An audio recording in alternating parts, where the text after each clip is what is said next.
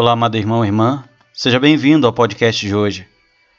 Evangelho que vamos meditar se encontra em João, capítulo 3, dos versículos 13 ao 17. Celebramos hoje a exaltação da Santa Cruz. No Antigo Testamento, vemos o povo murmurar contra Moisés no deserto. Mediante tamanha murmuração, surge entre o povo serpentes venenosas e começa a morder o povo, e estes começam a morrer. Com isso, o povo se arrepende dos seus pecados e pede a Moisés para interceder, interceder a Deus. E Deus pede a Moisés algo inusitado: que façam uma serpente de bronze, que a coloque sobre uma haste para que do alto todos possam ver e pedir o perdão e a cura. Deus lhe pede a Moisés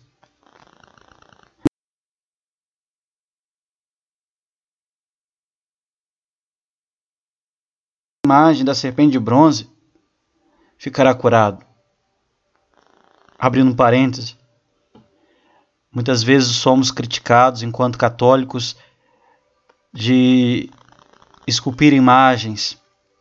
Não, não adoramos imagens. Veneramos.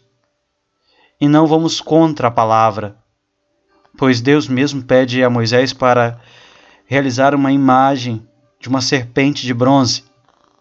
Obviamente, anterior a esta a este episódio, Deus proibiu imagens, mas imagens de ídolos. E aqui o povo não adorará a imagem da serpente. Como nós, cristãos católicos, não adoramos as imagens, mas veneramos. Esta serpente simbolizava Jesus, porque essa serpente simbolizava a cruz de Cristo. O que era uma maldição, a serpente se converte numa bênção. A cruz, que era uma maldição para o povo, se converte numa bênção. A cruz, antes de Jesus, era um instrumento de tortura e opressão para o povo. O Império Romano mostrava ao povo que se cometessem tais pecados,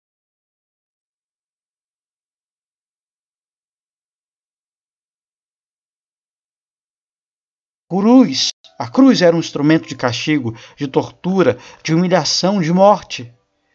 Porém, quando chega Jesus que nos ama, ele toma o nosso pecado, ele toma a cruz, morre numa cruz, não porque ele tem alguma culpabilidade, algum pecado, não, ele morre por amor.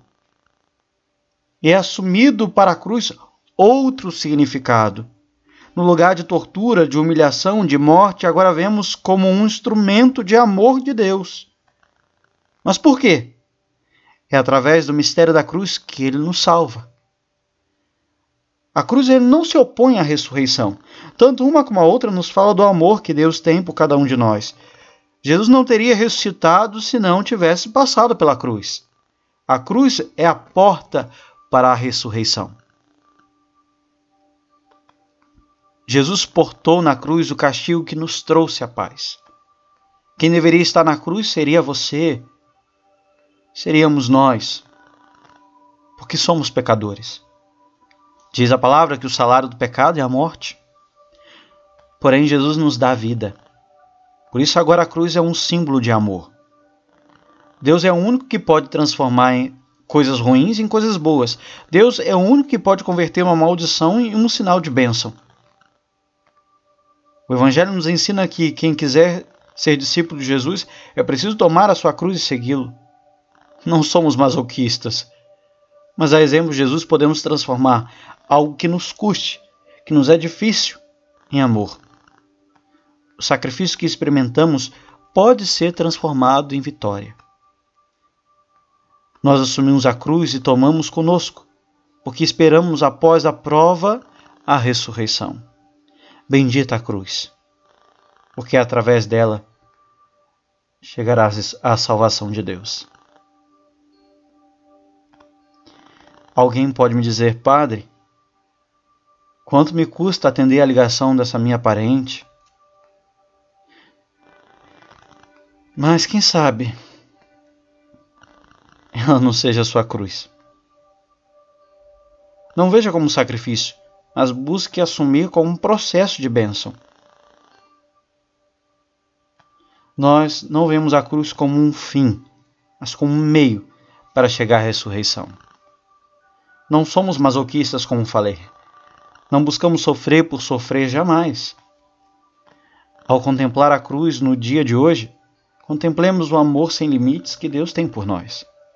A cruz hoje vem sendo uma espécie de chave para abrir uma porta. Quantas chaves você precisa para abrir as portas que estão fechadas? Quantas portas fechadas na tua vida que precisam ser abertas através de uma só chave que se chama cruz? De uma chave que se chama sacrifício, de uma chave que se chama voltar a falar com um parente,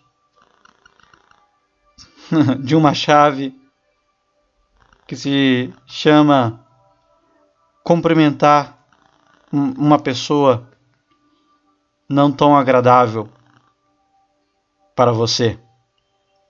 Ajudar, praticar o bem, realizar uma obra de caridade.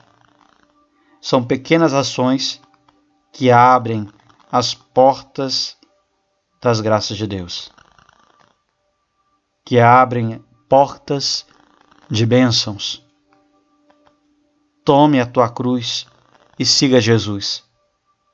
É certo que você colherá muitas bênçãos na sua vida. Deus te abençoe, que você tenha um excelente dia.